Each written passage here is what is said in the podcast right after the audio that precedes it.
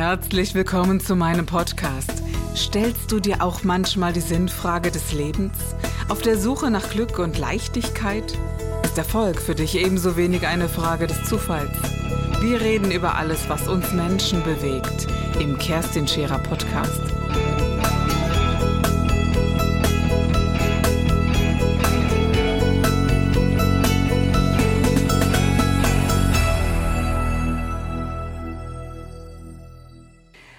Heute habe ich einen ganz besonderen Gast in meiner Sendung und ihr könnt euch wirklich freuen. Vor allen Dingen Frauen werden sich freuen, wenn ich ihn gleich vorstelle, denn es gibt kaum einen prominenten Menschen, den er nicht unter seinen Fingern hatte. Und wenn er, wenn er diese Menschen unter seinen Fingern hat, dann darf ich euch versprechen, wahre Kunstwerke vollzieht er. Und es ist wundervoll, wenn Frauen sich schminken und eine Ahnung von Make-up und äh, von Schönheit haben, dann ist es ein wahrer Genuss, ihm zu begegnen. Wundervoll, dass du bei mir in der Sendung bist, Holger Weins. Herzlich willkommen. Danke für die Einladung. Ja. hier zu sein. Und es ist ja so, dass du schon ganz, ganz viel gemacht hast. Aber wir beginnen vielleicht mal da, wo die Anfänge waren. Du hast mir so vor der Sendung kurz erzählt, es war immer schon äh, dir ein Bedürfnis, Menschen schöner zu kreieren. Darf ich das so sagen? Ja, das kann man so sagen. Also es fing bei mir da muss ich wirklich weit ausholen. Also es fing schon ganz früh an, als Kind der 80er Jahre, wo ja alles pompös und bunt war. Und, und bunt, so ja genau. Ähm, da habe ich schon als wirklich so sechs, siebenjähriger habe ich gemerkt, allein im Familienkreis, wenn die Frauen sich für bestimmte Feierlichkeiten geschminkt haben, Haare toll, tolle Kleidung, dass so eine Veränderung in diesen Menschen vorgegangen ist. Sie sind aufrechter gegangen, von der Art her, von der Persönlichkeit, mhm. eine komplett andere Ausstrahlung. Das war eine Sache, die mich sehr fasziniert hat.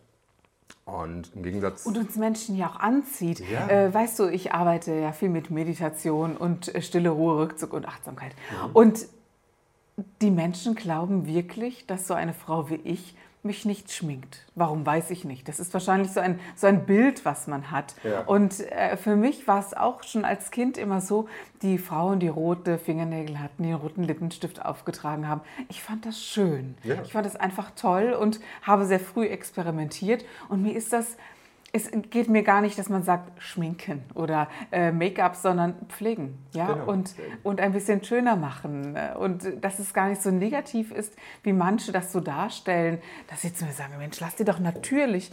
Ich bin natürlich. Ja, ja man kann auch geschminkt sein oder gestylt sein und trotzdem natürlich sein. Ich betrachte Make-up immer als ein weiteres Accessoire.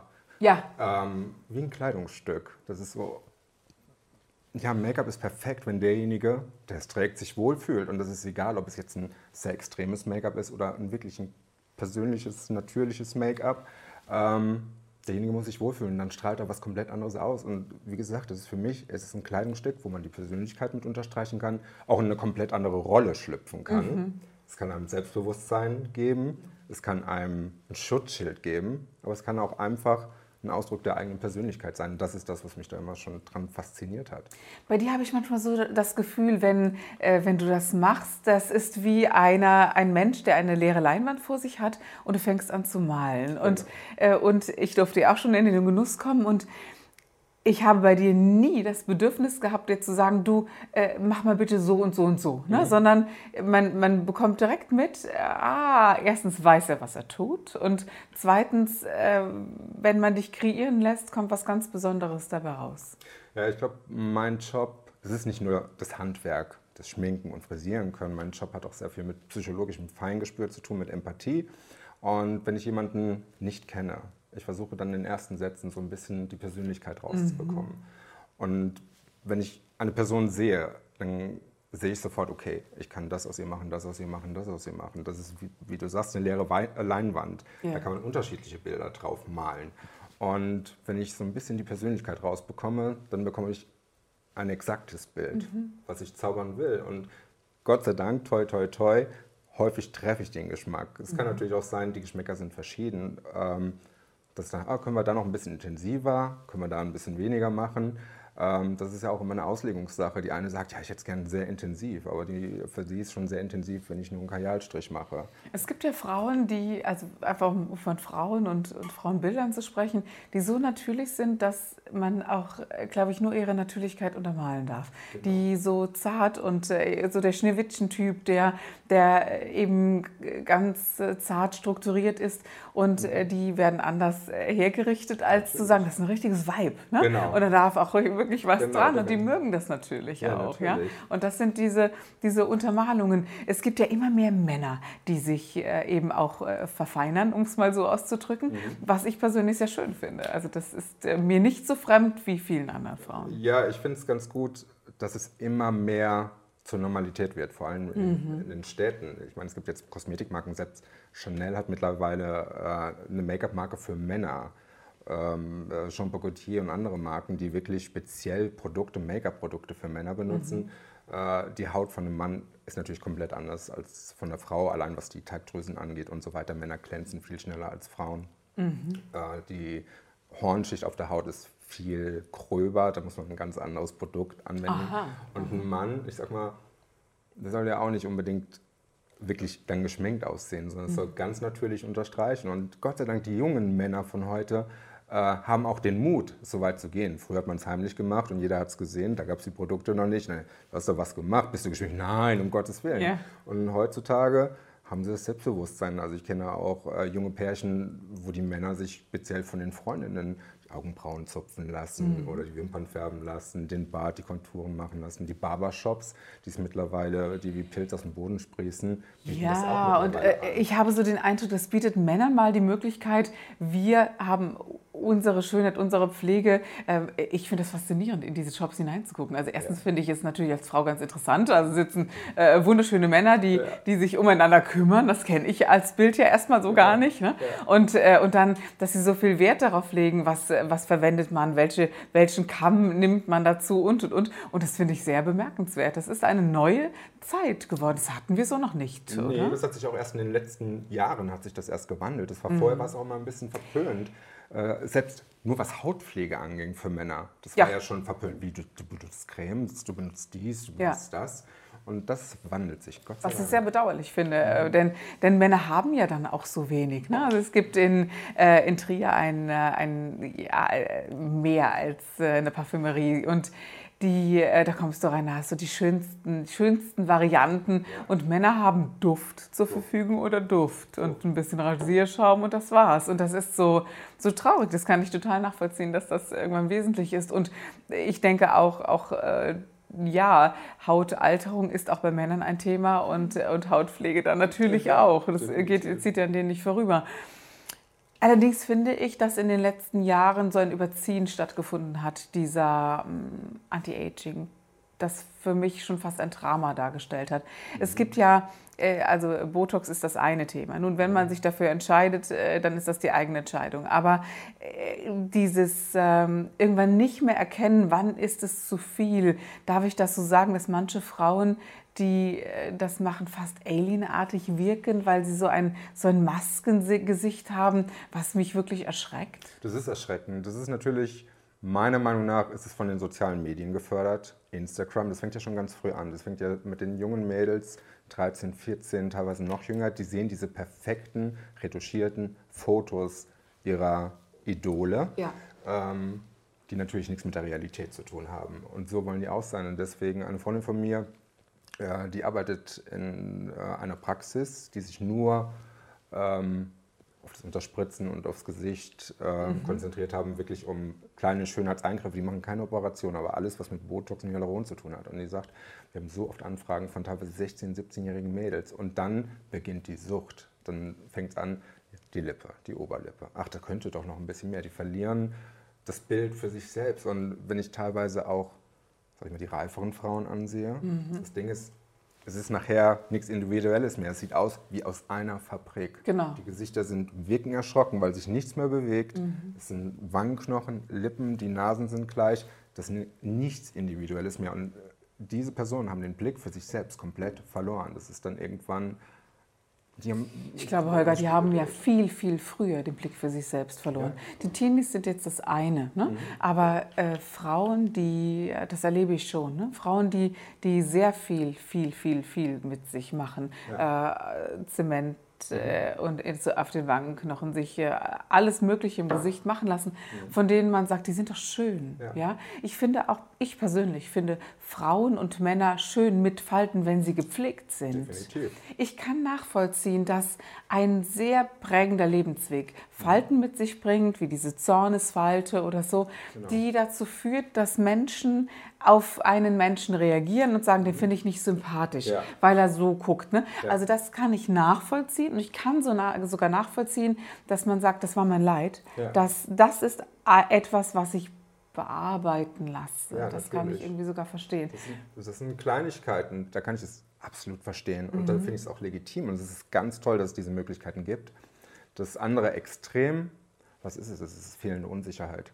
Ja, das genau. ist einfach der Druck von außen. Fehlende, äh, äh wirklich kein Selbstwertgefühl, auch, also partnerschaftliche Schwierigkeiten. Genau, kriegen vielleicht nicht die Aufmerksamkeit von ihrem Partner mehr, den sie eigentlich verdient hätten ja. oder den sie vielleicht anfangs bekommen haben vielleicht auch eine Unzufriedenheit, wenn man nur noch zu Hause sitzt. Wir hatten ja auch, glaube ich, in den letzten Jahrzehnten nie den Vergleich so intensiv wie jetzt. Yes. Ja? Also äh, wenn man so natürlich, ob eine Frau etwas auf sich gehalten hat, ob sie schön war, äh, aber da war es, glaube ich, gar nicht so relevant, ob sie jetzt zehn Kilo mehr oder weniger äh, gewogen mhm. hat, sondern jede Frau hatte ihre eigene Ausdrucksstärke ja. und, und auch eine gewisse Schönheit. Mhm. Und mir ist schon als Kind aufgefallen, dass, ob mein Vater oder andere so gesagt haben, nee, meine Frau Frau muss sich nicht schminken, die finde ich schön. Genau. Interessanterweise haben sie aber trotzdem den anderen nachgeschaut, so ganz ehrlich. Ne? Also wenn die dann am Eiscafé vorbeigegangen sind, hat man dann doch mal den Blick drauf geworfen. Und da ist mir so aufgefallen, naja, so unerheblich kann das ja gar nicht sein. Und so unschön könnte geschminkte Frauen ja nicht finden. Aber diesem Wahn zu unterliegen, äh, kenne ich jetzt eher weniger äh, Positionen mhm. von Menschen, dass man gesagt hat, boah, die wird alt. Äh, Audrey Hepburn zum Beispiel ist doch das beste Beispiel. Übersät mit Falten eine wunder, wunder, wunderschöne Frau. Genau. Carmen das ja. ist ein über 80-jähriges Model. Diese Frau sieht fantastisch aus. Ein Traum. Und da ist ein nichts Traum. gemacht. Und das, ja. ist, das, das, Gesicht erzählt eine Geschichte. Da ja. wurde gelebt. Und die Persönlichkeit ist vorhanden. Mhm. Und, und wie gesagt, wie du eben sagtest, man kann Falten haben und man kann trotzdem eine wahnsinnig tolle Ausstrahlung, aber dafür muss man innen drin in seiner Mitte sein, sich selbst mhm. lieben. Genau. Und dann wirkt man Und es auch so lassen können. Natürlich ist mir in meiner eigenen Sendung schon mal aufgefallen, dass ich dachte, boah, da hattest du aber dicke Augen. Natürlich, ich habe zwei Kinder, die sind krank. Wenn die nachts zweimal aufstehen, dann ja. sehe ich morgens so aus. Herzlich willkommen. Ne? Barbara Schöneberger zum Beispiel sieht ja auch so aus, dass sie nichts tut. Genau. Und das beeindruckt mich schon, dass ja. sie mit einer, einer Weise sagt, ich bin Frau, so ja. sehe ich aus. Bitte nehmt mich so oder lasst es eben sein. Also eine sehr faszinierende Art und Weise. Und andere, die da etwas hinterherlaufen, was äh, gegen sie schlägt irgendwann. Weißt du, wie ich meine? Was zwangsläufig gegen sich schlägt, mhm. weil irgendwann viele eifern diesen Idolen. Ich kriege das ja selbst mit. Ich meine, ich arbeite ja äh, viel fürs Fernsehen oder so mit Prominenten in der Werbung und ich werde von Menschen, die nichts damit zu tun haben, so oft angesprochen, Mann, die sieht ja toll aus, sieht die so toll aus. Und ich kann sagen, dass vielleicht 80 bis 90 Prozent dieser Persönlichkeiten oder Personen nicht so aussehen, ja, wenn sie genau. zu mir in die Maske kommen. Ähm, und die auch gar nicht so viel machen lassen. Das ist mhm. eine Verbindung aus Licht mit einem tollen Make-up, mit kleinen Tricks, die man noch anwendet. Und dann kommt natürlich noch ein Filter und dann wird hier geshoppt und da und dann sind diese perfekten Persönlichkeiten. Dann haben die eine zart wirkende Haut, wo man denkt, wow, Selbst die habe ich mal. Paparazzi-Fotos sind ja heutzutage schon bearbeitet und mhm die Leserin zu Hause, die sich diese Fotos in der Zeitschrift anschaut, denkt, wow, und wie sehe ich aus? Ja, genau. Und das ist einfach Das meinte ich mit dem Vergleich. Ne? Man kauft sich die, die bunte oder Cosmopolitan oder sowas und man schaut hinein und denkt, oh mein Gott. Ne? Ja. Und das ist so ein, ein unglaubliches negatives Empfinden. Mhm. Und, und dann habe ich mich mal gefragt, was findest du eigentlich schön? Also mhm. was bedeutet für dich eigentlich Schönheit? Und und natürlich, wenn man viel mit Drama arbeitet und die erlebt und sieht, wird das sowieso relativ. Ja, Aber wenn plötzlich aus einem äh, ja wirklich zusammengebrochenen Menschen die Augen strahlen, ja. ist das in dem Moment der schönste Mensch der Welt. ja? Hingegen trotzdem schätze ich es, dass man sich um sich und seinen Körper kümmert. Und es gibt auch für mein Auge, und ich glaube, äh, jeder Mensch hat ein Auge für schöne Dinge und, äh, und eben auch für einen schönen Körper. Natürlich. Und es wäre schon wunderbar. Aber weißt du, Olga, ich habe in meinem ganzen Leben noch keine Frau kennengelernt, die gesagt hat, ich fühle mich perfekt. Du? Nee, keine einzige. Im Gegenteil, es ist eigentlich, wenn Leute, die nicht ständig vor der Kamera stehen, wenn die das erste Mal äh, in die Maske kommen, aus irgendwelchen Gründen, sei es, wenn ich nur eine Braut fertig mache. Mhm. Das Erste, was ich zu hören kriege, ich sehe heute ganz schlimm aus. Normalerweise sehe ich so nicht aus. Das ist immer das Erste und genauso geht es vor die Kamera. Mich kann man nicht schön fotografieren. Und das ist einfach dieses mangelnde Selbstbewusstsein und sich selbst nicht wahrnehmen, wo ich einfach sage, man muss sich wirklich mal vor den Spiegel stellen, ganz allein und sagen, nicht, was mag ich nicht an mir, mhm. sondern was gefällt mir an mir selbst. Rein mal von der Optik. Ja. Nicht vom Inneren, sondern wirklich, was gefällt mir. Und dann gehe ich nicht hin und versuche, das, die, den Makel zu verstecken mit Gewalt. Nee, ich versuche das, was ich toll an mir finde, hervorzuheben. Mhm. Wie schöne Augen oder schöne Lippen und, äh, und oder, oder, oder, ja? Ich habe, ähm, wie sagt man das, unbezahlt, ehrenamtlich, äh, habe ich Kurse gegeben für Krebspatientinnen, mhm. die wirklich durch Chemotherapie, durch Brustamputation ihre Weiblichkeit und ihre Lust auf sich selbst und auch äh, weiblich zu sein verloren haben, weil sie nur mit diesem Thema Krebs beschäftigt sind und werde ich überleben oder nicht. Und eine amputierte Brust kann sehr viel Weiblichkeit nehmen. Und die Haare Erst fallen mal, aus, ja. die Wimpern fallen aus.